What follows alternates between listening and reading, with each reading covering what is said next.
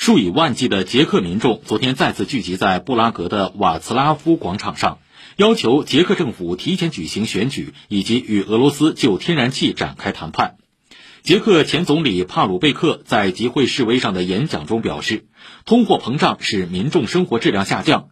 他认为由于捷克政府和欧盟赌博式的能源政策大量企业可能面临破产数以万计民众或将失去工作。